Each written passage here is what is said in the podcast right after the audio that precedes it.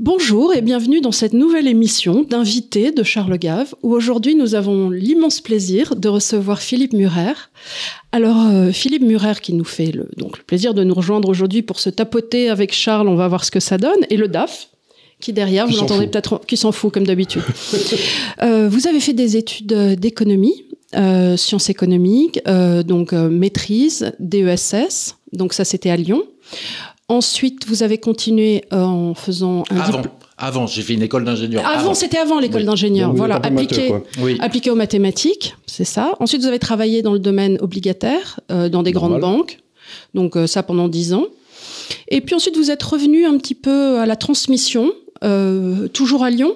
Oui. J'imagine que vous êtes lyonnais, que vous oui, êtes de tout là-bas. à fait. Je Voilà. suis lyonnais. Voilà. Et donc, j'ai donné des cours à l'ESSEC, à Lyon 2. et à- Voilà. Vous en et avez aussi à la Sorbonne. à, à Paris 2, je crois, à Exactement. C'est ça. Donc aussi, vous avez continué donc, En- dans la en transmission du mathématiques savoir. Oui, en finance et euh, non en finance, mais effectivement, ça avait des liens avec, la- les, avec les mathématiques, comme vous le savez. Oui. Voilà. Et ensuite, vous avez aussi travaillé euh, dans plusieurs projets. Donc, dans le projet franco-allemand qui s'appelle Pomone 10, euh, dont vous êtes secrétaire, je crois que c'est avec Marcus Kerber, ça aussi? C'est ça. Et ça. avec euh, Roland Hureau, euh, Gérard Lafay, euh, Verbrook, etc. Et effectivement, c'était des économistes hétérodoxes français et allemands qui essayaient de dire bon, il faut sortir de l'euro. Il faut parce sortir c'est un- de l'euro C'est un problème pour la, Fran- pour la France, un peu moins pour l'Allemagne, mais aussi pour Ça l'Allemagne. l'est aussi, parce que le Marcus Kerber essaie aussi d'amener cette anticonstitutionnalité euh, de, de, de la dette vis-à-vis euh, de, De- de, de de la, Banque centrale. oui. Voilà. Et euh, vous avez travaillé aussi sur un rapport avec Jacques Sapir, et qui était sous l'égide, je crois, de Jean-Pierre Chevènement, qui était à l'époque, donc on est en 2013, d'une sortie organisée de l'euro. Exactement. Euh, malheureusement, euh, on en est tous rendus à cette, euh, cette vision qu'aujourd'hui, en 2023, ça n'a pas pris. Pourtant, on avait tous des bons arguments. Nous aussi, on avait fait des très bons dossiers de sortie de l'euro en Mais l'euro 2014. a sauté en 2012 et ils ont changé les règles du jeu. Voilà, ils ont changé les règles du jeu, Draghi est pour passé par là. monstre. Et euh, on se retrouve aujourd'hui euh, là où on est par rapport à l'euro. Alors, vous avez commis ce livre, ah, ah, vous avez écrit deux livres sur l'écologie, et celui-là, le dernier, qui est sorti en juin aux éditions donc euh, Jean-Cyril Godefroy, qui s'intitule Sortir du capitalisme de désastre, avec une préface de Jacques Sapir que nous avons tous les deux lu, enfin la préface et le livre.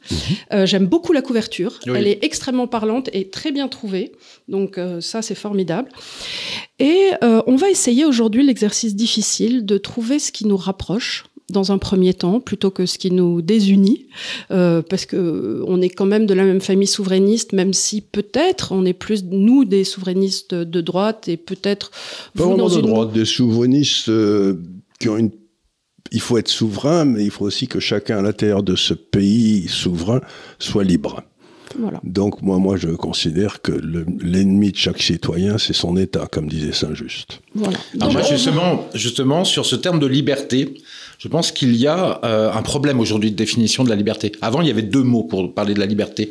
Être libre, qui était le mot positif, et la licence, qui Oui. était la liberté excessive qui tend au dérèglement moral, individuel ou systémique.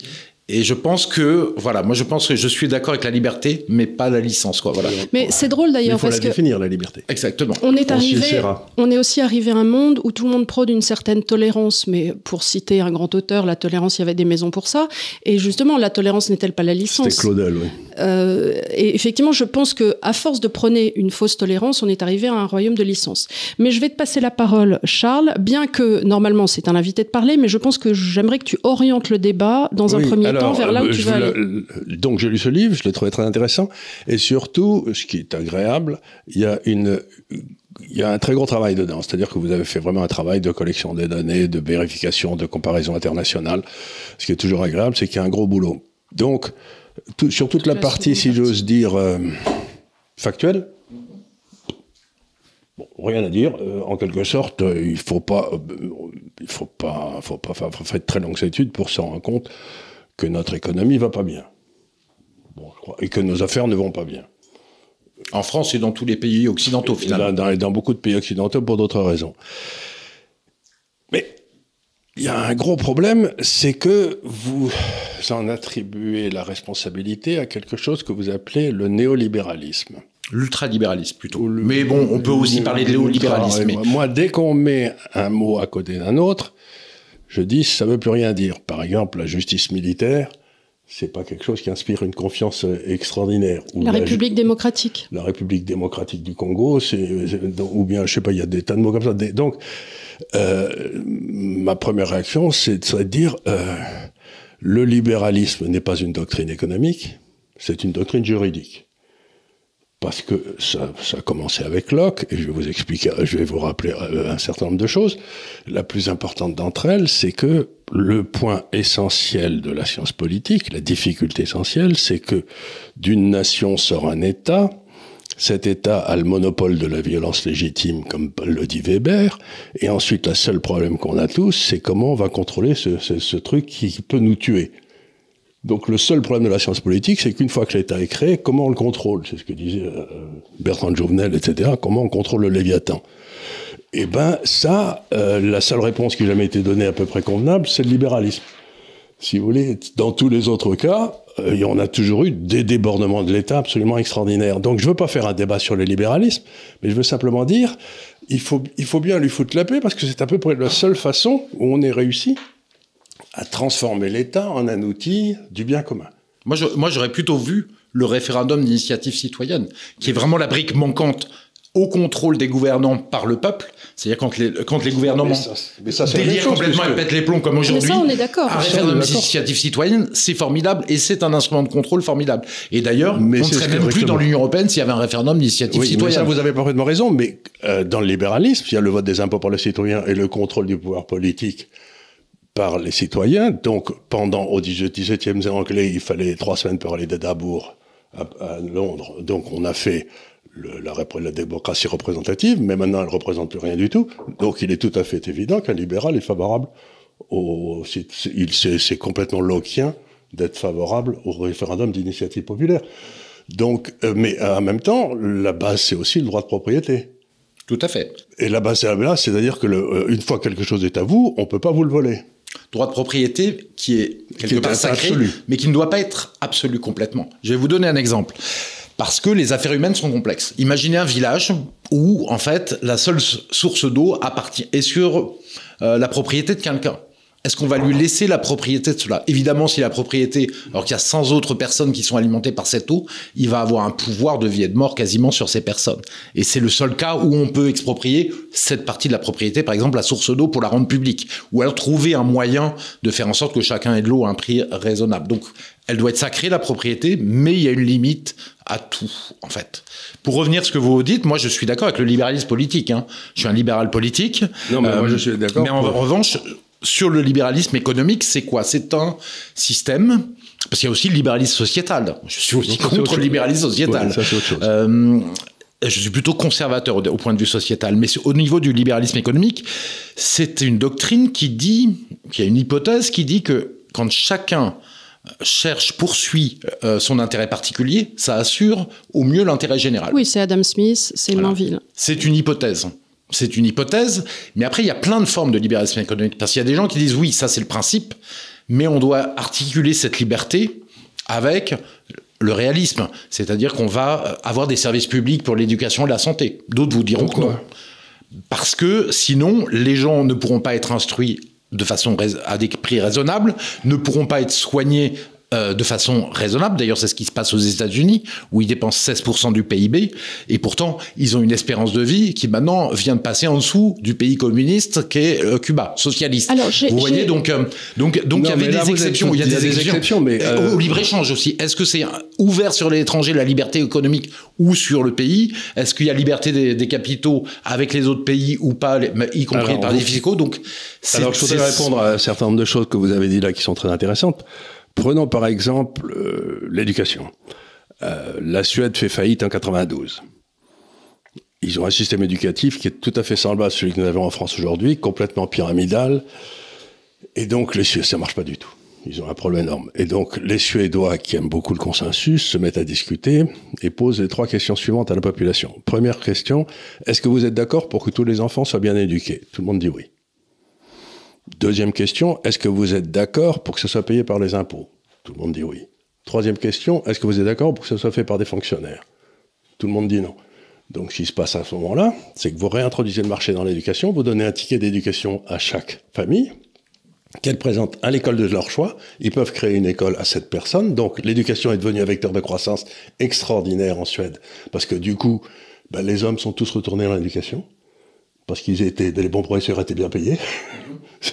donc on est revenu à une société de marché. Donc en réentrant dans le marché, dans un système complètement administratif, on a complètement bouleversé, et du coup maintenant, il y a une liberté d'éducation, et c'est les municipalités qui l'exercent, c'est-à-dire à l'échelle locale. C'est pas, il y a plus, il y a plus de ministère de l'éducation à Stockholm. Donc, prenons ça. La même chose est exactement possible pour les hôpitaux. Alors ça, ça marche effectivement dans un pays. Alors attention, parce que euh, il y a des bah, pays comme la Suisse, la Suède qui s'en sortent bien dans ce monde totalement chaotique. Pourquoi? Parce que c'est aussi une question de taille. Non. Je pense qu'à 8 millions d'habitants, enfin moi c'est mon avis, hein, le 8 millions d'habitants, c'est 10 millions, c'est une bonne taille pour la démocratie parce que finalement, les gens se voient, se rencontrent. Et d'ailleurs, vous regardez en, Islande, l'Islande qui a failli faire faillite au moment de l'euro. Si on a, ils avaient suivi la même politique que le, donc de soumission à l'Union européenne, de payer les banquiers pour les erreurs qu'ils avaient fait, en fait, le peuple aurait été ruiné. Comme ils étaient 300 000, ils sont allés sur le terrain du gouvernement, du gouverneur. Ils l'ont envahi, ils sont allés crier des slogans, et finalement, le gouverneur a eu peur, et ils ont fait en sorte que de ne pas payer les erreurs des banquiers avec l'argent des gens. Ils ont mis les banquiers, complètement changé les choses. Ils ont mis les banquiers en prison. Oui, et ce qui a complètement changé les choses. Et ça, c'est une question de taille. En Suède, aussi, les banquiers ont été mis en prison. C'est-à-dire ce qu'ils ont fait en Suède, qui était encore extrêmement malin, c'est quand les banques ont sauté parce qu'elles avaient fait des imbécilités, ben, ce qui s'est passé, c'est que les, les banques, la banque, l'État suédois a nationalisé les banques parce qu'on peut pas laisser faire tomber une banque parce que à cause des dépôts qui n'ont rien à voir. Et ce qui s'est passé à ce moment-là, c'est que bon, les banques ont été nationalisées, elles ont continué. Quatre ans après, elles ont été réintroduites en bourse, elles ont fait cinq fois la mise.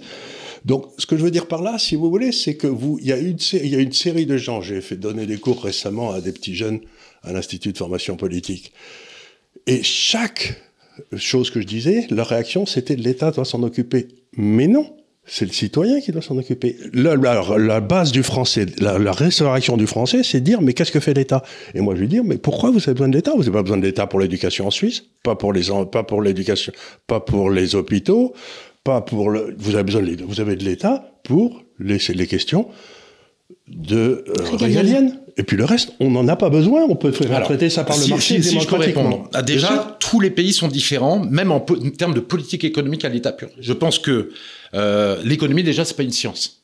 Hein, on appelle ça science économique. Euh, on peut pas faire, par exemple, regarder le modèle Charles Gave, dire Charles Gave, on vous donne le pouvoir 2023 et on regarde ce que ça donne en 2033. Puis on donne le pouvoir à Philippe Murin en 2023 avec son modèle économique, on regarde en 2033. Et là, ça serait une science parce qu'on pourrait faire une expérience et vérifier quel est le quels sont les meilleurs modèles. On peut regarder que sur les points de vue historiques. Ensuite, il y a une autre problématique dans l'économie, mais dans les choses politiques en général, c'est que par exemple, en économie, il y a un modèle économique qui, à mon avis, est le mieux adapté à un pays. Chaque pays a un modèle économique qui lui convient le mieux. Je pense que, par exemple, prendre un modèle gaulliste et l'appliquer en Angleterre ou aux États-Unis serait une catastrophe. Si vous mettez des fonctionnaires aux États-Unis en Angleterre, c'est une catastrophe, alors que ça passe mieux en France. Voilà. Après, moi, je pense qu'il faut qu'il y ait le moins d'États possible. Mais ceci dit, vous en avez bien besoin. Par exemple, EDF, les barrages publics, vous avez tout à fait intérêt des barrages qui sont encore plus dangereux que les centrales nucléaires. Hein. Si un barrage saute, vous pouvez avoir des milliers de morts avec euh, euh, les rivières qui grossissent et qui emportent des, des villages. Il y a eu 8000 morts d'ailleurs euh, dans un barrage qui a sauté en Italie. Donc là-dessus, je pense que c'est fondamental que ce soit le public parce que ce n'est pas la rentabilité privée et on est sur des questions de sécurité, comme sur le nucléaire. Ils ont, plein, ils ont plein de barrages en Suisse. Hein? Pardon? Ils ont plein de barrages en Suisse? Après, il n'y a, jamais eu un accident? Il n'y a jamais eu un accident, mais n'oublions pas que les Suisses ne sont pas les Français. C'est-à-dire que les Suisses ont, ont les défauts de leur qualité. C'est-à-dire qu'ils sont disciplinés, mais et c'est très bien, mais en même temps, ils sont disciplinés jusqu'à la bêtise la plus totale. Vous laissez un enfant dans une voiture 10 minutes pour aller voir une église à 7h30 du soir où il fait pas chaud, vous avez quelqu'un devant, devant votre voiture en train d'appeler la police. Donc c'est aussi la délation. Donc chaque peuple, il faut faire avec chaque peuple et ne pas trop comparer. faut essayer de prendre les meilleures pratiques, mais toujours réfléchir si elles s'appliquent. Euh, moi, je ne suis pas contre le modèle français, je ne suis pas du tout pour qu'il n'y ait qu'une éducation publique. Le système avec l'éducation privée, finalement, euh, où vous pouvez mettre vos enfants dans le privé, avec finalement le- ça des subventions de l'État au privé, je trouve que c'est un bon Ça, système. existait, ça existait en Bretagne, Le ça marchait très bien, c'était la- l'enseignement libre. Et ça, et ça marche très bien. Mais- ça mais marche a- très bien. Et comme l'enseignement public est mauvais, ça fait aussi une conférence, un rééquilibrage. C'est-à-dire que les gens ont envie d'aller dans le privé. Donc là, vous démontrez l'inverse. Ah non, mais je, ah, mais je monte, mais moi je suis, il faut être dans la finesse. Le modèle, le modèle français par exemple, Là, de vous santé. dites, vous dites le modèle privé surperforme. Donc, quelque part, l'individualité surperforme sur l'État. Aujourd'hui. Donc, donc, par définition, l'État ne réussit plus dans ces domaines-là. Ce qui, on ce qui devrait le n'était pas le cas, ce qui n'était pas, pas le cas quand j'étais à l'école euh, il y a 40 ans. Je suis allé faire ma prépa au lycée du Parc, qui est un lycée public à Lyon. C'était la meilleure Alors prépa. voilà, est-ce qu'on pourrait s'arrêter deux minutes sur ce qui s'est passé depuis 40 ans justement, ce qu'on appelle, ce que vous vous appelez le néolibéralisme, mais en fait je vais vous dire en tant qu'avocat, j'ai pas trouvé le lien de causalité. C'est-à-dire vous dites il y a le néolibéralisme, il y a les emmerdements qu'on a aujourd'hui, mais je vois Je pas peux le définir ce que c'est le néoli- le li- Oui, oui, l'ultralibéralisme. Alors En fait, c'est le libéralisme économique chimiquement pur. C'est-à-dire que Non. la liberté n'existe économique est le primat absolu. Ça a été. Il n'existe pas, on l'a pas en France. Alors, si, le si, démantèlement alors- d'EDF, euh, le démantèlement l'a pas. d'Alstom, le- c'est pas. Non mais alors justement j'explique je, Oui, j'explique je, je connais vo- votre position là-dessus et qui est la position classique des des, des, euh, des- des gens qui pensent ça. C'est pas nous. c'est en fait on tend vers l'ultralibéralisme. On a privatisé un maximum de services publics, on a rendu privé un maximum de services, on a déréglementé la finance complètement alors que la finance a- avant était très contrôlée. Avant quand une banque pour pas que les banques prêtent au marché financier et qu'elles prêtent plutôt à l'économie réelle, il y avait des coefficients de réserve obligatoires des fonds propres qui disaient vous allez au marché prêter à des hedge funds, ça n'a aucune utilité pour la France et donc vous mettez beaucoup de fonds propres Mais de ça, c'est la politique des taux zéro et c'est à cause Non, de la non, BCE. ça c'était aussi, ça c'était, c'était la politique de de réserve. Et la Banque de France se permettait de diriger vers les investissements productifs l'argent, juste avec un simple coefficient de réserve, alors que les banques, quand elles prêtaient à un marché financier, ça leur coûtait cher. Donc il y a des réglementations de la finance. Il y a des réglementations aussi, euh, c'est par le libre-échange. On était protectionniste, on est passé sur du libre-échange de plus en plus total. Alors- on se fait plumer. Donc en fait, on est allé progressivement vers le libéral, le- un modèle ultralibéral. Mais il y a une chose en France. Il y a une concession de l'ultralibéralisme qui est allée très très loin, beaucoup plus loin en Angleterre, au Royaume-Uni et aux États-Unis qu'en France. Pour une simple raison, notre devise c'est liberté, égalité, fraternité. Et pour cela, pour que les gens ne soient pas dans la misère, on a voté le RSA en 1985. Sinon 250 000 personnes étaient à la rue dans la misère. Et tous les partis politiques ont voté. Donc on a mis un filet de concession sociale qui est la concession à l'ultralibéralisme. Et Hayek le disait. Friedrich Hayek lui-même disait aux puissants, il disait attention, système ultralibéral pour moi, enfin libéral, il appelait ça le libéralisme, est le meilleur, mais attention, laissez toujours un filet de protection sociale parce que sinon les indigents vont se révolter et vont reprendre le pouvoir sur vous et vont détruire le système. Donc voilà, voilà comment je le pense. Moi, Bien, je, vais essayer de répondre aussi vite que je peux. Euh, là, ce qui- le libéralisme, si vous voulez, par exemple, ça s'accommode parfaitement, comme avec Theodore Roosevelt, de euh, législation antitrust. Tout à fait. Donc, si vous Sinon, voulez, on détruit le, lib- le libéralisme se détruit lui-même. le, le libéralisme a une sacrée tendance à s'autodétruire. Parce que le recherche de tout homme d'affaires qui se respecte, c'est d'avoir un monopole. Parce que c'est quand même beaucoup plus agréable d'avoir un monopole que d'avoir des concurrents.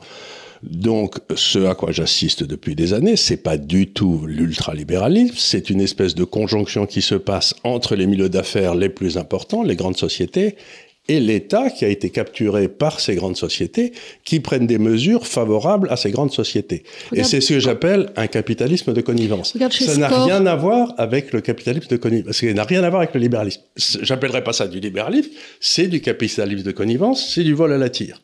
Et donc c'est c'est de la malhonnêteté, puisque le libéral accepte la concurrence. La beauté du profit, en tant que instrument de croissance, c'est si vous avez pris le risque de tout perdre. Si vous faites un profit sans prendre de risque parce que vous avez la protection de l'État, c'est pour ça que le protectionnisme est inacceptable, c'est qu'à ce moment-là, vous rentrez dans une rente et qu'elle doit être détruite. Parce que cette rente... vous, avez- vous pouvez avoir des concurrents intérieurs quand même hein, aussi. Oui, bah, pas vraiment, parce que ces concurrents intérieurs, ils se, dé- à ce moment-là, ils se donnent un coup de téléphone, ils déjeunent chez Maxime, et puis euh, ils se mettent tous d'accord. Donc, me faites pas rigoler. Et puis les concurrents intérieurs, Maintenant, c'est chez Schwab qui se mettent d'accord. donc, Oui, non, c'est chez Schwab. vous n'avez- chez Schwab, ils se mettent d'accord. Mais regardez par exemple ce qui se passe aux États-Unis. Il est tout à fait évident qu'il y a eu une conjonction entre les grands GAFA et le, le- la partie démocrate pour absolument tuer la liberté d'expression aux États-Unis. Tout à fait d'accord. Et donc, le problème, c'est pas du tout ce que vous appelez le niveau libéralisme, c'est la capture de l'État par une classe criminelle. Alors je suis d'accord avec vous, mais j'appellerais pas ça confondue. je suis pas d'accord, c'est comment ça s'est passé. Moi, ce que je pense, c'est que c'est l'ultralibéralisme qui a créé fait- des. Alors, Oui, c'est le sûr. libre-échange qui a créé des oligopoles et des gens qui sont enrichis à part 100, 200 milliards, des Bill Gates, des Bernard Arnault, des gens comme ça, des GAFAM. Et ça, c'est le capitalisme financiarisé, mondialisé, ce que j'appelle l'ultralibéralisme. Il a créé cette puissance, et cette puissance a pris ensuite le contrôle. Non, ça pas du Donc, tout à partir des ça. années 2000, a pris le contrôle. Par exemple, j'ai une amie chez Morgan Stanley, elle m'a expliqué quand est-ce qu'on a fait l'erreur absolument majeure de mettre la Chine dans l'OMC, ce qui a détruit les usines américaines et européennes? Eh bien, elle Mais pas les usines suédoises, pas les usines Oui, suisses. un petit peu hein, quand même. hein. Mais rien du ouais. tout. Rien Ils- du tout. Les usines de la Suède, la Suède a des excédents de ses comptes courants. Alors, sa, sa déficit Je- extérieur pour- on peut- ne parlons pas de pays de niche qui peuvent avoir des stratégies parce qu'ils sont 5 millions d'habitants et des toutes petites stratégies. Parle des grands pays. Parce que c'est vrai qu'on peut dire Singapour, mais- modèle ultralibéral. Simplement, mais c'est. C'est pas ultralibéral. Mais- C'est-à-dire que mais les, les niches ne sont pas des. euh, Pour moi, Charles, les niches ne sont pas mais, des mais exemples. la Suisse a aujourd'hui un appareil industriel qui, en termes bien absolus, sûr. est supérieur à la France. Mais c'est ce qui explique que la, la Suisse est le pays le plus riche du monde parce qu'il a d'ailleurs repris une politique industrielle gaulliste. La- euh, le, le pays paye des, des- des recherches, énormément de recherches aux boîtes privées, et donc il y a une forme d'état stratège en Suisse. Et alors ceci dit, des petits pays dans la mondialisation, si la Suisse faisait une taille de 50 millions d'habitants, même ces stratégies-là ne fonctionneraient pas. Donc pour une petite taille, on peut s'insérer dans la mondialisation en tirant des avantages. D'ailleurs, les pays les plus riches dans la mondialisation, ce sont plus les grands pays. C'est la Norvège, la Suisse, Singapour, ce sont des tout petits Non, pays. mais la Norvège, c'est à cause du pétrole. Non, mais je Pas seulement, pas seulement. Alors, je reviens, attendez, Charles, parce que j'ai pas fini. Donc, le processus, c'est l'ultralibéralisme crée des fortunes gigantesques, des puissances gigantesques, des boîtes qui finalement, et vous le savez très bien, dans les marchés financiers, dans les années 90, fin 90, une belle boîte, elle faisait 50 milliards de chiffre d'affaires, c'était une très grosse boîte mondiale. Maintenant, c'est 50 milliards de résultats nets. Et donc, on a changé d'échelle. Et ces gens sont devenus tellement puissants qu'ils ont capturé l'État à leur, à leur avantage. Alors, je simplifie, je grossis le trait, mais ils ont capturé l'État et aujourd'hui, ils sont extrêmement puissants. Ils ont tous les médias, ils ont capturé les médias, donc ils ont capturé les politiques. C'est comme ça qu'en fait, Xavier Niel Arnaud ont lancé le baril de lessive Macron dans tous les médias et l'ont imposé devant Fillon. Oui, alors ça, Et- on est complètement d'accord. Alors, Voilà. tu sais quoi On Voilà va. Let's, let's agree to disagree que. Let's agree to disagree. Non, mais je voudrais que ça n'est pas véritable. Tu vas, tu vas, tu vas Euh, continuer, tu vas euh, redire ça, mais on va être d'accord que. Alors, vous, vous pensez que c'est arrivé, Philippe, par le libéralisme, et nous, nous pensons que ça n'est pas arrivé par le libéralisme. Cela dit, on est tous les trois d'accord pour dire qu'aujourd'hui, on a des GAFAM qui ont pris un pouvoir noir, des, des, en Europe, qu'une certaine classe plutocrate a pris le contrôle d'absolument tout. Donc, j'ai envie de vous dire, qu'est-ce qu'on fait pour s'en sortir maintenant, les garçons? Non, mais moi, je voudrais dire aussi que. Tu vas finir sur ça, bien Non, sûr. non, je, tu je vas- voudrais d'abord dire quelque chose, c'est que pour moi, en ce qui concerne la France, parce qu'en en l'occurrence c'est la France qui m'intéresse, mais ça s'est passé aussi aux États-Unis, il y a eu vraiment la, la vérole a commencé à la fin des années 90 vraiment, et ce qui s'est passé, c'est que c'est une classe politique qui a pris le pouvoir. C'est vrai qu'il y a une accélération sous Mitran quand même. Euh, Et Clinton aussi aux Oui, États-Unis. oui. Clinton, ouais, ça a ouais. été incroyable. J'ai, j'ai- un jour, il y a le président de la réserve fédérale de Kansas City, quand j'étais à New York, en visite, qui m'a demandé à avoir un petit déjeuner avec moi. On a fait ça en basse ville à New York, chez Balthazar, là. Et donc, je- on discutait comme on discute tous les deux aujourd'hui. C'était très intéressant. Et il m'a dit à la fin, mais Charles, il y a quelque chose que vous n'avez pas compris, c'est que pendant les années Clinton, la Fed est tombée sous le contrôle d'une classe criminelle Je suis d'accord. et que pendant les années Clinton, donc il dit, nous ne sommes plus en démocratie, et le grand problème des États-Unis, ça va être comment nous retrouvons notre démocratie. Il s'appelait Thomas Hoenig, c'était un homme tout à fait remarquable, il a voté huit fois contre Bernanke.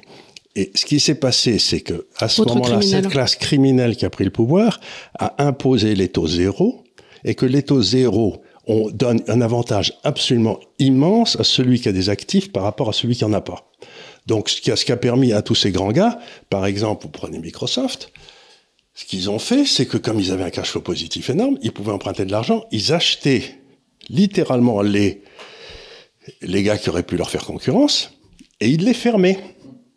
Et mais si les taux d'intérêt étaient avec 5, 6 ou 7 où ils auraient dû être, ils auraient jamais pu faire ça. Donc, ce qui s'est passé, c'est qu'ils ont capturé les banques centrales, mis des taux d'intérêt à zéro, et que les taux d'intérêt à zéro, ça fait monter le prix des actifs, c'est-à-dire la fortune, mais comme plus personne n'investit dans des actifs nouveaux, ça fait baisser le- les investissements en capital, Et à ce moment-là, la productivité baisse et les pauvres s'appauvrissent. Donc les taux d'intérêt zéro, c'est la cause première de cette espèce d'explosion de ces gens-là.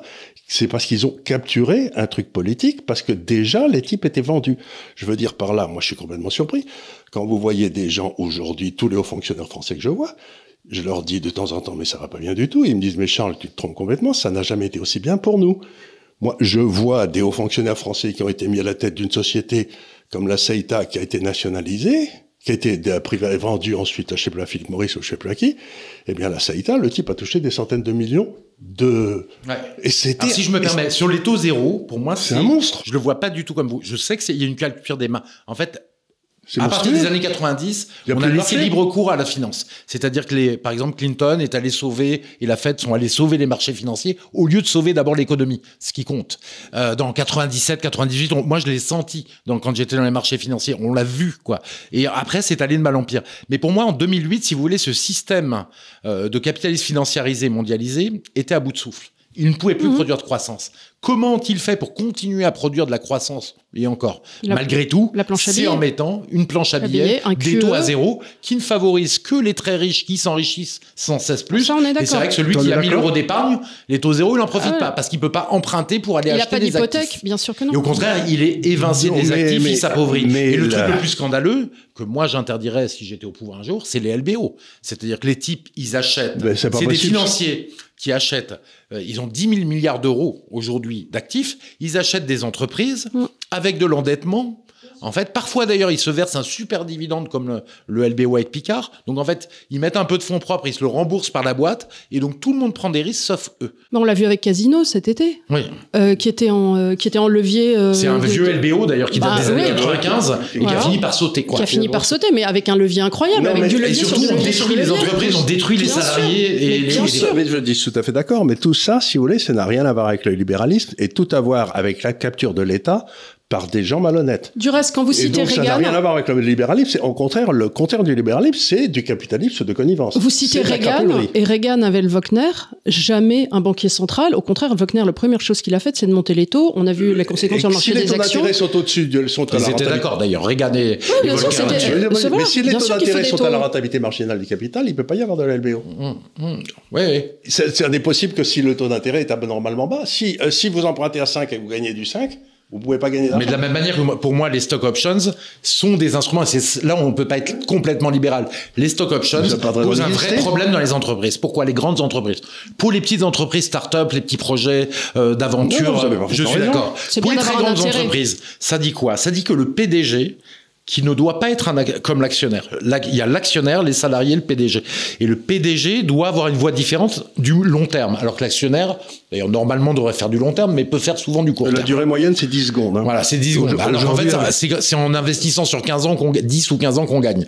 Mais bon, malheureusement, c'est comme ça.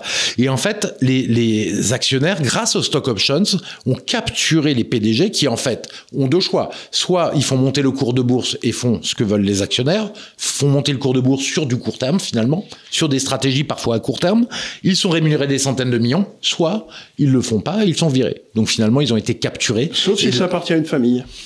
Et dans ce cas-là, il n'y a plus le problème. Si ça appartient à une famille, c'est plus le problème. C'est plus le problème. Donc, encore une fois, si vous voulez, on retrouve la même chose, c'est que vous n'avez pas un droit de propriété, par exemple, quelque chose qui devrait être interdit toutes affaires cessantes. Et là, je suis, euh, en tant que libéral, je suis pas vraiment à l'introduction c'est le, trading, vous savez, le fast trading. Fréquence. Votre fréquence, ça n'a aucune raison d'exister, ça ne sert à rien, c'est d'une saloperie. Et y a ça sert juste à voler les petits particuliers qui passent des ordres ou voir les gros, quoi. Voir les gros, Mais d'ailleurs, il y a des belles boîtes qui sortent de cotation. Hein. Mais ben, aujourd'hui, ce qui se passe, c'est qu'aujourd'hui, donc, ce que j'essaye de dire encore une fois, c'est que euh, dans un monde normal, on aurait un pouvoir politique normal qui exercerait un droit de, un droit de, vie, de, de vision sur ces genres de pratiques et qui les interdirait et qui casserait ces boîtes. Et aujourd'hui, ce que nous avons, c'est que nous avons ce pouvoir politique qui a été capturé et qui donc n'est pas en état de remplir. Pour essayer d'expliquer ce que je vais dire, je vais répéter ce que je vais dire.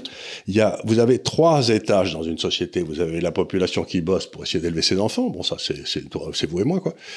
Puis ensuite, vous avez la classe administrative qui font fonctionner l'État. Et ensuite, en haut, vous avez la classe politique dont le rôle est d'être foudroyé s'il se trompe. C'est Pétain, allez là, pouf. Mais depuis les années Giscard, la classe administrative a contrôlé la classe politique Et pour la première fois dans l'histoire de France, on a une classe administrative de haut niveau qui est corrompue. Ce qui ne s'était jamais produit corrompu et pas de très haut niveau. Moi, j'ai travaillé pas mal quand j'étais euh, au Front National, la période où Marine Le Pen était pour la souveraineté jusqu'en 2017. Je travaillais pas mal avec des énarques. Je me disais, tiens, il y a un énarque qui t'appelle, etc. Et alors, il y en a quelques-uns qui sont intéressants, très brillants. Mais il y en a beaucoup, c'est des crétins, en fait. C'est-à-dire qu'ils sont beaucoup de culture, mais comme ils sont totalement conformistes, ils sont dans le moule à fond. C'est ce que ils vous disent, il faut pas sortir de l'euro parce que moi, je veux partir à l'étranger. Oui, euh, je veux pas avoir, et je veux pas avoir changé ma je monnaie. Je veux pas changer de l'argent. tu dis, a les des cartes bleues. Donc, le désavantage, c'est de changer de l'argent, alors que moi je trouve ça tout à fait marrant et euh, d'aller changer de l'argent et d'être avec d'autres billets. En plus, on peut le faire très facilement avec la carte bleue, donc il y a plus aucun problème. Justement, ça dépayse. C'était drôle quand on allait en ah, Italie et qu'on payait un café 3000 livres. Exactement. Quand j'étais que j'allais déjeuner en Italie et que ça me coûtait, je sais plus, 30 000 ou 40 000 livres, j'étais absolument terrassé en disant mais qu'est-ce que j'ai pas les moyens, c'était affreux. Non mais c'est vrai. Vous vous rendez compte, cet énarque-là, il préférait qu'on détruise des usines parce que l'euro était trop fort pour la France, pour son petit avantage personnel de ne pas changer de la monnaie. Donc c'est ridicule. Je voudrais revenir aussi à autre chose. Vous dites que l'euro était trop fort. C'est vrai, bien entendu. On l'a montré. J'ai écrit plein de papiers là-dessus, le décrochement de la production industrielle, etc. Mais maintenant, je voudrais vous, je voudrais vous dire, puisque vous êtes un financier, vous, serez, on va discuter de ça. C'est que vous prenez la côte française. Il y a quand même au moins une dizaine de très grandes valeurs industrielles. Saint-Gobain, Potamousson, Air Liquide, euh, Schneider, le, Legrand, Airbus, on va tout ça. Bon. Vous prenez tout ça, et puis vous regardez ça, et vous dites, leur capitalisation est immense. Vous allez les regarder, il n'y en a pas un qui a des usines en France à part Airbus pour des raisons politiques. Donc, la France s'est désindustrialisée, pas parce qu'on a perdu. Il n'y a pas d'affaires industrielles en Angleterre. Hein. Vous allez dans la côte, il n'y en a plus. Il y en a plus. Aujourd'hui, on a encore une énorme d'énormes affaires industrielles. Et encore, on a perdu Alcatel, Alstom, Lafarge, etc. Voilà, on les a perdus tous. Et puis, un superbe contrôle administratif. Grâce à Macron aussi, ouais. oui, enfin, des Madame euh, Lauvergeon. Et donc, ce qui est en train de se passer, c'est tout à fait extraordinaire, c'est que ces affaires industrielles qui sont gérées par des gens très compétents, souvent d'ailleurs du corps des mines, euh, se retrouvent investissant partout dans le monde, sauf en France. Ils sont pas très patriotes. Hein. Les, Allemands, eux, ils vont avoir des usines. Ils externalisent effectivement BMW, les pièces détachées, euh, divers et variés en, Tchéquie, mais ils gardent le cœur de métier en Allemagne, même si ça leur coûte plus cher. Non, mais les même si ça leur coûte plus cher. Je, pense qu'ils sont pas très très patriotes, les, les, non, les non, Français. pas qu'ils sont pas patriotes, c'est que si vous calculez la marge brute d'autofinancement d'une affaire industrielle, elle est la moitié en France de ce qu'elle est en Allemagne et de ce qu'elle est aussi en Italie. Donc, ce qui se passe. Pas sur les très grosses. Euh, ben, les grosses, parce qu'elles ont leurs usines à l'étranger. Je parle du territoire français. Elle pourrait avoir, franchement, elle pourrait avoir des usines, en, beaucoup plus d'usines en France. C'est une question de vision à courte vue et de manque de patriotisme. Non, contrairement aux Allemands et aux, Japonais. je suis absolument pas d'accord. Le rôle d'une entreprise, du chef de l'entreprise, c'est d'essayer d'assurer la pérennité de son entreprise. Et si la marge d'autofinancement et la brute, marge brute d'autofinancement est la moitié en France de ce qu'elle est de l'autre côté du Rhin, si vous êtes à Strasbourg, vous mettez votre usine de l'autre côté. Faut pas, ça n'a rien à voir avec le patriotisme. Et si vous allez faire intervenir le patriotisme là-dedans, vous faites faillite. Mais quand il les mettent pas en Allemagne, hein. ils les mettent dans, ils les mettent pas en Allemagne, ils les mettent en Tchéquie, ils ont en Tchéquie ou en Pologne, quoi. Mais ils ont Air Liquide, ils ont des trucs dans le monde entier, ils les mettent partout. Mais ils les mettent aussi en France. Air Liquide sont plus, euh, sont plus patriotes. Ils ont, un petit peu de trucs, mais patriote, c'est un mot qui veut rien dire en économie. Le, le but, si vous voulez, c'est que l'entreprise survive c'est pas de gagner des points par rapport aux autres. Le patriotisme économique, c'est quand même une grosse ânerie. Que si on n'était pas passé aux 35 heures, que si le coût du travail était plus léger, ainsi de suite, la rentabilité du capital serait meilleure en France et les entreprises n'auraient pas besoin d'aller en Tchéquie. Donc, mais, parce que euh, mais de toute manière, les Français, c'est un pays où il y a la liberté, comme au Royaume-Uni et aux États-Unis. Ça nous rapproche beaucoup d'eux, et notamment en période de crise. Mais il y a aussi égalité, fraternité dans notre devise. Et c'est pas pour rien. C'est un pays beaucoup plus égalitaire qui a besoin d'égalité, sinon ça saute. Vous le, alors que le Royaume-Uni et les États-Unis peuvent faire autrement. Donc je pense qu'il y a cette différence-là. effectivement, il y a une rentabilité un peu moindre, mais enfin, qui a explosé des entreprises. Hein, toute la rentabilité l'idée, c'est d'être tous égaux dans, dans, la merde Non, pas tous euh, égaux. en fait, il faut articuler des valeurs différentes. Donc ça veut dire que, et c'est compliqué, parce que la liberté va vous amener de l'inégalité, l'égalité va vous amener à un manque de liberté. Donc il faut trouver un équilibre entre liberté et égalité avec fraternité. Je voudrais dire un petit peu quelque chose ici, parce que ici on a fait des travaux très intéressants avec mon ami Didier Darcey qui est là-haut. On s'est dit dans le fond il y a deux axes, c'est ce que vous dites d'ailleurs, il y a la liberté et il y a l'égalité. Alors on mesure la liberté par le coefficient de liberté de l'université de Stanford, je ne sais plus ce qui est dans le monde entier, qui existe depuis 40 50 ans. C'est un bon. Et puis vous mesurez l'égalité par le coefficient de Gini. Donc vous dites, et maintenant je vais positionner, vous avez ces deux axes, liberté, égalité, et je vais positionner les différents pays en fonction égalité, liberté. Et vous voyez où ils se situent. Donc vous avez trois groupes de pays qui émergent de façon absolument extraordinaire. Le premier, c'est tous les pays d'Europe du Nord, qui ont à la fois une, une, liberté très forte et une égalité très forte. Et bon, c'est intéressant. Et puis vous avez ensuite les pays anglo-saxons, qui ont une liberté très forte et une égalité pas très forte. Et vous avez les pays d'Europe du Sud qui ont ni égalité ni liberté. Et c'est là où le coefficient de Gini est le plus fort. C'est-à-dire que ce que vous êtes en train de me dire, c'est que la France doit être gouvernée en fonction de l'égalité et qu'on arrive exactement au résultat inverse de celui que vous cherchez. Oui, parce que le, parce que le modèle est complètement, para, complètement non, parasité, complètement foiré. Tout a foiré. La liberté, l'égalité, la prospérité, la nation a, voulu, a été détruite par, oui, mais ça. Donc euh, là, on est dans un moment de toute manière exceptionnel avec une caste totalement corrompue qui est en train de tout détruire. Parce Donc, que euh, l'égalité, l'égalité euh, des droits au moment du Covid, on l'a tous vu, la liberté de circulation, enfin toutes oui, les libertés ont été, mis, ont été mises à mal. On a, dans tous les pays du monde d'ailleurs, hein, oui, occidentaux pardon, occidentaux. Pas en Suède.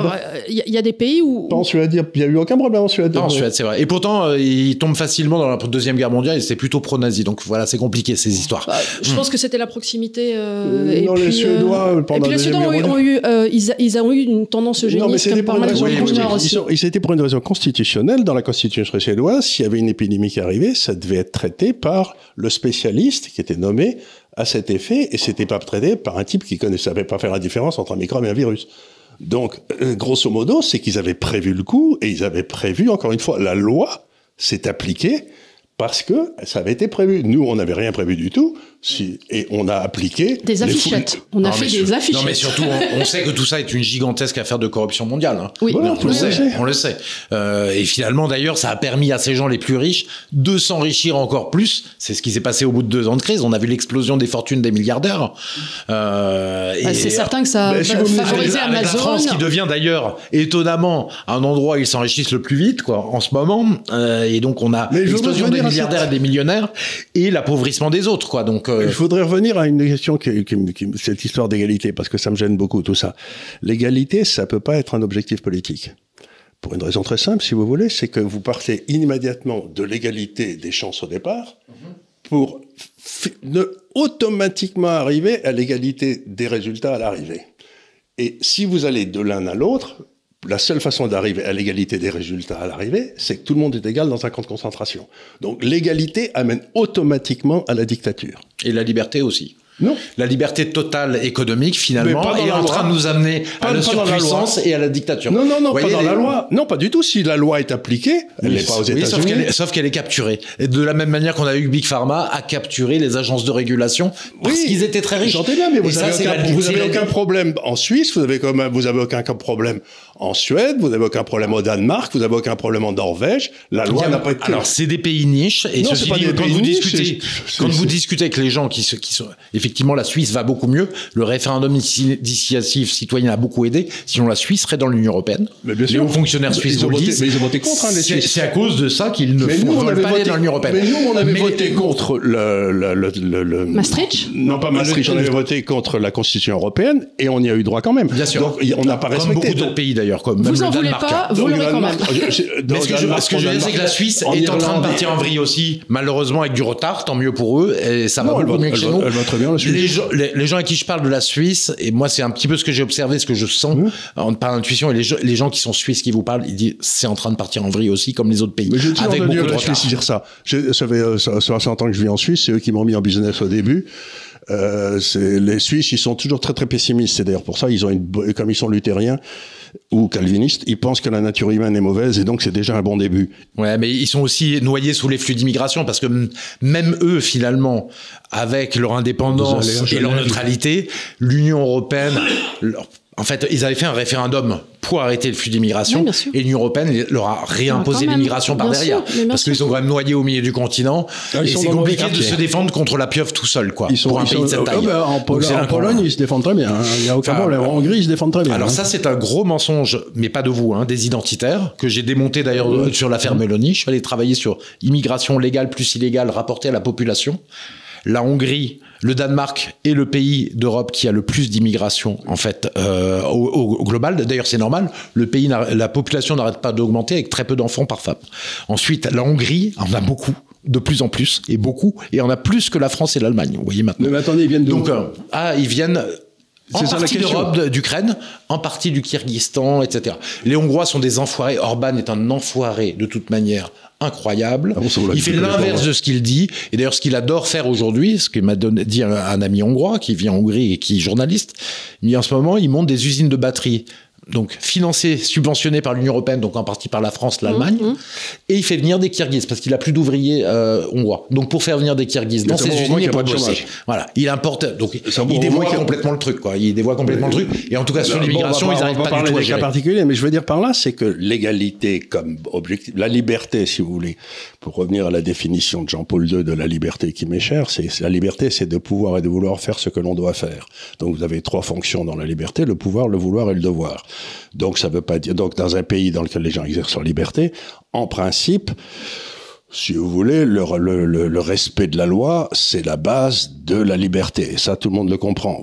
Il est évident qu'il y a des divergences et que vous pouvez vous trouver avec des gens qui capturent l'État, mais on, est ramené au problème précédent, il faut l'empêcher. Tandis que l'égalité, vous ne pouvez pas ne pas passer de l'égalité des chances, qui était ce que cherchait à faire la Troisième République, à l'égalité des résultats, ce qui vous amène dans un camp de concentration. Ça n'est pas possible intellectuellement, parce que vous ne savez pas où arrêter. Il y a un moment où il y a quelqu'un qui dit, moi, je sais, et je vais taxer, par exemple, M. Arnaud. Et donc, vous utilisez la force de l'État pour mettre M. Arnaud en prison et l'empêcher de se développer. Eh ben, c'est complètement inacceptable parce que c'est une atteinte à la liberté et au droit de propriété. Ça, c'était la route vers la, servitude de, Hayek qui expliquait ça, notamment. Mais, enfin, je, vous rappelle que, je vous rappelle que Hayek, voilà, moi qui est un philosophe que je cite pas parce que je le trouve. Si vous le citez. Oui, mais très sulfureux. Je veux dire, parce qu'en fait, c'est quand même un type qui vous explique que la liberté économique, c'est plus important que la démocratie. Lui, il préfère une dictature avec pas, de liberté économique, avec beaucoup de liberté économique, Pinochet au Chili, qu'il est allé visiter et qu'il encourageait, plutôt que une démocratie avec moins de liberté économique. Donc, euh, moi, ce que je vous dis, c'est tout simple, c'est pas le. je ne pense pas que je ne pense pas que ce soit juste que l'égalité amène toujours à ça. Toujours. Mais euh, la France a été, est un pays égalitaire. De toute manière, c'est euh, Emmanuel Todd qui le montre. C'est des familles égalitaires, de liberté et d'égalité. Alors que les Anglais sont des familles plus axé sur la liberté. Et c'est pour ça que la démocratie, la France, ne peut vivre que sous un régime où la liberté est la plus importante, c'est le premier mode de devise, mais ça s'articule avec l'égalité. Sinon, le peuple se révolte et tout part en vrille. Vous savez, ça se termine dans quoi? Ça se termine dans la fraternité, où vous avez l'État qui est capturé par les frères, et à ce moment-là, on est tous on est pliés comme, des voleurs. de toute manière, tous les systèmes pourrissent au bout d'un moment et l'important, c'est de les rétablir. Tous les systèmes finissent eh par ben, pourrir. La seule façon, c'est de redonner la parole au souverain, c'est-à-dire au peuple. Et je suis pas certain que le peuple soit partisan farouche d'une égalité avec des gens qui sont pas nés en France. Non, mais ça pose un vrai problème. C'est peut-être un petit truc dont il faudra parler. Non, mais l'immigration de peuplement, avoir un, peu d'immigration, c'est pas un sujet. Quand l'immigration devient immense, et Zemmour n'a pas tort là-dessus, euh, je le donne tort sur beaucoup de choses, mais là-dessus, c'est une immigration de peuplement, et qu'on a deux peuples sur le même sol, évidemment que ça pose problème. Et qu'il n'y a plus de volonté d'être une nation. Voilà. Parce que et, d'ailleurs, c'était un moyen pour les puissants d'enlever les défenses immunitaires. C'est ce que dit Laurent Ozon de façon brillante, d'enlever les défenses immunitaires du peuple, a envie de se retrouver entre lui, mais finalement, il y a deux peuples sur le sol. Je crois pas que c'est pas été, je sais pas c'était une volonté des puissants, c'était une lâcheté. Oui, une lâcheté, mais. une lâcheté parce qu'il y a cette espèce de monde de les attellos français à la noix euh, qui, euh, vous voyez ce que disait un pape il y a très longtemps, il disait une idée n'est pas dangereuse tant qu'elle n'est pas passée en France. Et c'est, euh, bon, en même temps, la France est d'une hyperpuissance culturelle, donc je ne laisserai pas dire ça puisque c'est l'hyperpuissance culturelle. C'était en tout cas. C'était, mais vous avez parfaitement raison. Mais ce que disait aussi, ce que dit toujours mon fils en rigolant, les, les, les, les, les épidémies euh, qui tuent tout le monde, ça vient toujours de Chine. Et les idées à la con qui tuent tout le monde, ça vient toujours de France. Alors, il y a une chose, moi, que j'ai appris, en fait, et qui a été une vraie chance, c'est d'aller travailler dans les marchés financiers, comme arbitragiste. Pourquoi? Parce que dans les marchés financiers, si vous avez une idée, et que vous dites j'ai raison, j'ai raison, vous ne la remettez pas en cause. Vous êtes sur le siège, par exemple, vous avez vous êtes parié que ah le marché allait euh, monter ou baisser. alors qu'il baisse. Et là, vous le voyez baisser et tous les jours, vous allez être plus mal. Tous les jours, vous restez sur votre siège, vous allez être de plus en plus mal et vous êtes tétanisé et vous apprenez à vous dire est-ce que je me suis pas trompé Ben Et voilà. ça, c'est un formidable chose. D'ailleurs, les marchés financiers, c'est des trucs anglo-saxons. En fait, au départ, plutôt anglo-saxons. C'était Et ça italien vous apprend le hein. pragmatisme. C'était italien. hein. Oui, mais ça vous, en tout cas, ça vous Depuis apprend le très longtemps. Les pragmatisme. Italiens Ça vous apprend à, quand vous êtes planté sur une idée, à vous dire ah bon, ben, j'ai eu tort. J'ai eu tort. Non, mais ça, c'est quelque chose qu'on n'apprend pas à l'ENA, si vous voulez. C'est, en principe, moi, j'ai vu 25 types qui me disaient, vous savez, je suis sorti premier de l'inspection des finances, et euh, donc j'ai raison sur celui qui est sorti deuxième. Et ça m'a Oui, tout à fait. ça Non, mais ils le font, ils le font sérieusement. Mais- je l'ai mais- vu chez mais- Paribas. Ah oui, mais tout à fait. Je l'ai vu chez Paribas, des mecs. Tout- ah, Asselineau le fait avec Philippot. Il dit Moi, je suis sorti de la botte et pas lui, donc je suis, je suis Voilà, donc j'ai forcément raison. Voilà, j'ai Donc, forcément raison. raison. Donc, euh, non, mais effectivement, ce pragmatisme-là est un vrai défaut, une vraie tare française. Mais et il il y faudra a- il y a pas- donc, si vous voulez, il y a une réforme à faire en France, puisque qu'est-ce qu'on fait maintenant? C'est le qui existe dans la plupart des grandes démocraties, c'est que le fonctionnaire est inéligible. C'est-à-dire que vous décrétez simplement que le fonctionnaire a le droit de se présenter, mais que s'il est élu, il ne retourne jamais dans la fonction publique. Et donc, si vous faites cette réforme, déjà, ça, fait déjà un gros progrès, parce que vous n'avez pas les Juppé de ce monde qui arrive, qui prend sa retraite d'inspecteur général des finances, et tout en échant sa retraite de ministre, sa retraite de maire de Bordeaux, sa retraite, j'avais calculé que quelqu'un comme euh, euh, Hollande avait, avait touché des retraites d'au moins 350 000 à 400 000 euros par an. C'est-à-dire que si je calculais sa fortune potentielle, comme il avait encore 25 ans à venir, c'était 40 millions d'euros à peu près. Et lui, il nous a coûté un impôt sur la fortune. Moi, je lui, moi, je lui aurais mis des impôts. Il faut mettre un impôt sur la fortune, des retraites virtuelles que se sont fait tous ces gars. Euh, on leur prendrait 1% de leur fortune virtuelle chaque année. Ça nous ferait du bien à tous. Hein. Ce C'était serait- Monsieur Hérault. Comme dit Juppé, tout va bien pour moi. hein. Tout va bien pour moi. J'aimais beaucoup, euh, j'aimais beaucoup la directrice de Causeur, Elisabeth Lévy, qui disait que c'est cet homme qui voulait être un, oui, je sais, Qui- cet homme qui voulait fonder un empire et finalement qui est, qui est rentré dans l'empire du conformisme. Ouais, et c'est exactement le- ça, Juppé. C'est le, prochain président- c'est le prochain président de la Cour constitutionnelle, puisque pour être président de la Cour constitutionnelle en France, il faut avoir un casier judiciaire. Mm. puisque c'est arrivé à Roland Dumas, c'est arrivé à Fabius, et maintenant le prochain c'est Fubé. Et on est en train de voir Juppé sur les ondes, c'est que sans doute on est en train de le préparer pour euh, remplacer Fabius. Mais il a les qualités, puisqu'on peut pas avoir un casier judiciaire si on est gendarme, mais pour être président de la Cour constitutionnelle, c'est requis. De toute manière, dans un système intégralement corrompu, en fait, on ne nomme plus que des corrompus, parce que les, ceux qui ne sont pas corrompus pourraient faire sauter le système. Donc, on ne nomme que des gens corrompus ou tenus. Et c'est, j'ai l'impression qu'on est dans un système Voilà. comme ça, Et alors ça vous cette une question qui m'intéresse beaucoup là. C'est quand vous regardez ce que fait Macron, il y a deux possibilités. Ou il est complètement crétin idéologue, ou il suit les ordres de quelqu'un de l'extérieur. Est-ce que tu n'es pas obligé d'exclure les deux euh, Les deux sont possibles. mais- Moi, je n'exclus, ouais, je dirais les deux, plus il est pervers. Je pense que l'homme est, Ah, Macron pense- est fondamentalement pervers. Ah, vous il aime faire du mal et détruire. Non, je Ah, pense qu'il donc, est. donc, donc, c'est un homme de gauche, quoi. Non, je pense qu'il a un narcissisme qui est d'ailleurs, il témoigne à chaque fois, il touche les gens et ainsi de suite. Et je pense que dans sa construction psychologique, pardon, mais le fait d'être au contact d'une femme plus âgée à 13 ans, au moment où l'enfant se construit, passe dans le monde adulte, et il a été lancé dans ça, on lui a expliqué qu'il y a quelque part, il n'y avait pas de limite, il n'y avait pas de vrai, il n'y avait pas de faux et ainsi de suite. Il n'a pas eu, normalement, les, les, les jonctions qui font qu'on devient un adulte euh, euh, normal, quelque part, en disant il y a des limites. C'est un enfant vicieux. Oui, c'est ça, parce qu'il il s'est jamais opposé au monde de l'adulte où normalement il dit non, tu n'es pas censé faire ça. Elle l'a protégé et, et le fait de l'avancer comme ça tout de suite en adulte sans avoir à passer les rites de passage quelque part qui font de toi les, bah, les coups euh, dans la figure et ainsi de suite fait que c'est devenu un petit despote tyran. euh, tout lui est permis parce que tout lui a été offert quelque part, tout lui a Et été. il y a des euh, moments, il y a des moments de vérité sur lui. Il y avait une petite vidéo sur Mediapart euh, avant la présidentielle de 2017. On lui pose la question de la richesse et des hommes politiques. Pour faire- pourquoi il fait de la politique alors qu'il est très riche Et en fait, on voit Macron à un moment et sa vraie personnalité. En quelques secondes, il a un moment d'absence et il se révèle dans son regard. Et tout le monde est hyper mal à l'aise sur le plateau. Je pense que c'est un homme extrêmement pervers. Pour lui, la France est terminée. Pour lui, avec l'Union européenne. Il s'en fout de la France. Il pense qu'il faut donner à l'Europe. C'est-à-dire, Alstom, les trains, qui fonctionnent très bien maintenant, les tramways, il voulait les donner, faire un groupe franco-allemand et donc les donner à Siemens. L'important, c'est que ce soit un truc européen et ça lui suffit. Il est prêt à déposséder la France pour, euh, Est-ce qu'il a touché des commissions pour ça? Ouais, bah, je pense que, enfin, en tout cas, sur, je vois les- sur Alstom, et euh, je veux dire, c'est à Olivier Marlex qui disait qu'il y avait, comment il l'avait appelé ça? 800 millions d'euros de, de frais. 800 millions d'euros de frais, des frais qu'on n'a jamais vus pour cette OPA, au lieu de 200 millions habituellement, et que ce sont les gens qui ont touché ces commissions qui ont payé la campagne. qui ont payé la campagne. Il appelait ça, voilà, un pacte de corruption. Mais d'où déjà, en tant que banquier chez Rothschild, euh, il a déclaré la fortune qu'il a déclarée. Pardon, mais ça serait le plus mauvais banquier d'affaires de l'histoire. il avait gagné 3 millions d'euros, en fait. minimum. Et deux, trois ans après, il avait zéro. Rien, attendez, rien qu'en bonus, rien, rien qu'en bonus. Et là, il se moquait du monde. Il a évidemment. Rien qu'en bonus, c'est 2 millions. Des, enfin, on peut supposer qu'il a des comptes ailleurs et personne n'est allé vérifier. C'est ça qui est incroyable. Si, il y a euh, notre copain l'actuaire, là, qui l'avait ah, fait. Le, le pauvre, oui, comment il s'appelle euh... Euh, euh, sur. Non, Berruyer. Berruyer. Oui. Berruyer. Il, a, il, a, il a essayé de demander, mais il n'a rien trouvé. Mais ce que j'essaie de dire, c'est qu'il y a quelque chose qui n'est pas normal, parce que compte tenu du volume de l'affaire qu'il avait traité entre Nestlé, je sais plus qui, c'est 2 millions de bonus Pfizer, minimum. Nestlé Pfizer, c'était, il a, ce que a, les 3 millions, c'était pas possible, c'était au moins 40 millions. Ça, Alors ce que a dit Factuel, les journalistes de Factuel, qui est un nouveau petit média privé, ils ont dit, en fait, généralement, pour ces deals-là, ils ont un, interrogé dans les anciens de Rothschild, c'est dit là, il y a aussi un compte offshore où il y a une partie des commissions. Hmm. Et donc, ça peut être que des néerlandaises. Mais si c'est des Antilles néerlandaises, à ce moment-là, il est évident que la CIA est au courant. Et donc, à ce moment-là, il fera ce que lui dira la, CIA. C'est ça, il est tenu, quoi. Il est tenu. moi, j'ai l'impression que c'est un bah, qui Pardon, mais si tu dis la CIA, dans ces cas-là, aujourd'hui, c'est l'Europe. Ben, L'Europe et la CIA sont au courant, bien sûr, puisque ils ont, la CIA a plein de choses sur Mme van der Leyen aussi.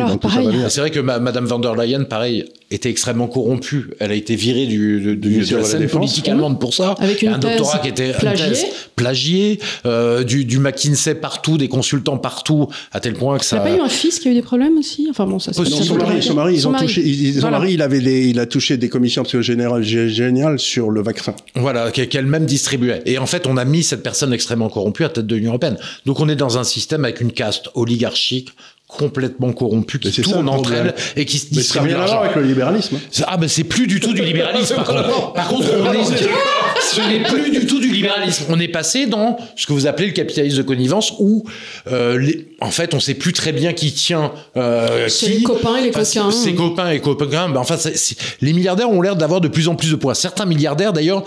Et là il y a une question. On a complètement oublié dans nos démocraties le phénomène du bris. Les Grecs disaient la chose la plus dangereuse au monde, c'est l'ubris. C'est l'ubris. Et c'est l'orgueil démesuré. L'orgueil démesuré. Un type comme un la déconnexion d'ailleurs. Bill Gates, il est en train de devenir fou. Mais c'est là où je suis fasciné par Bill, par euh, Elon Musk. Parce qu'Elon Musk est intervenu, j'ai même fait, dans un papier, j'ai fait une comparaison entre Elon Musk et, Solzhenitsyn. Solzhenitsyn, quand il a parlé dans, le, dans son histoire de, l'archipel du Goulag, d'un seul coup, euh, ça a complètement foutu en l'air, le, il a fallu dix ans après, mais ça, ça, une espèce d'explosion souterraine qui a fait tout sauter.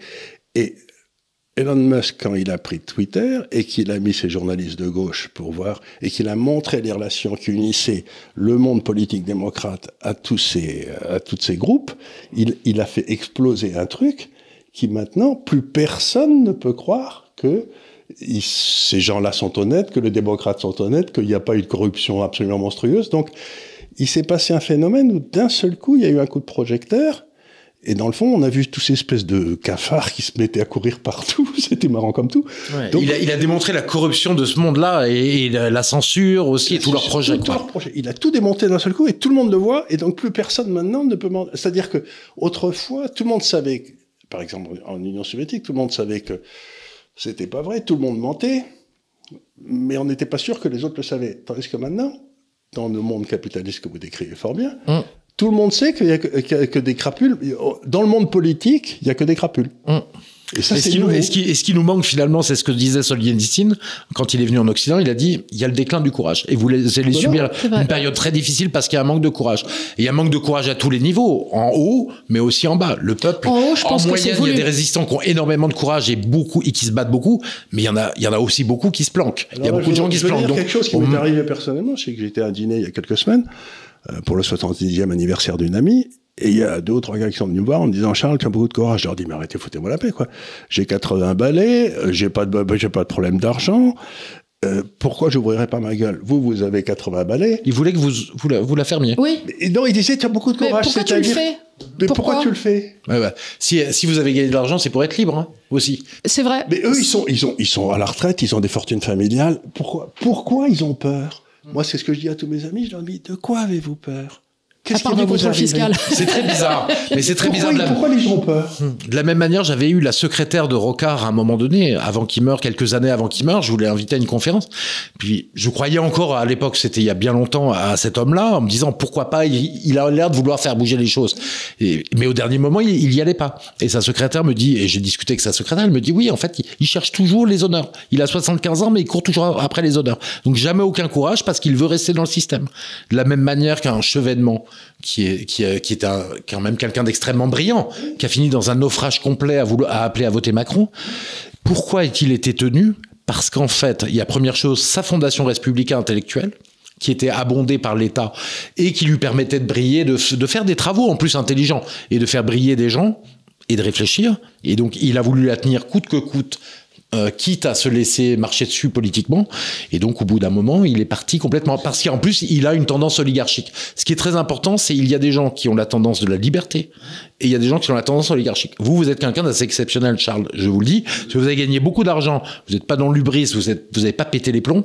Et surtout, euh, vous êtes un peu un poisson volant, quoi. Je veux dire qu'il n'y a pas la majorité du genre parce que vous n'êtes pas parti dans le monde. Ah bah maintenant, je me bats uniquement pour ma classe des riches. Vous vous, vous battez avec le peuple. Vous êtes vous étiez sur le terrain euh, dans les manifs de Philippot avec le peuple. Effectivement, c'est extrêmement rare parce que généralement les gens finissent par rentrer dans leur classe, défendre Mais leur C'est ce que classe disait De Gaulle dans ses mémoires à un moment. Il disait le problème de la bourgeoisie, c'est qu'ils craignent beaucoup de plus être invités dans les dîners en ville. Exactement.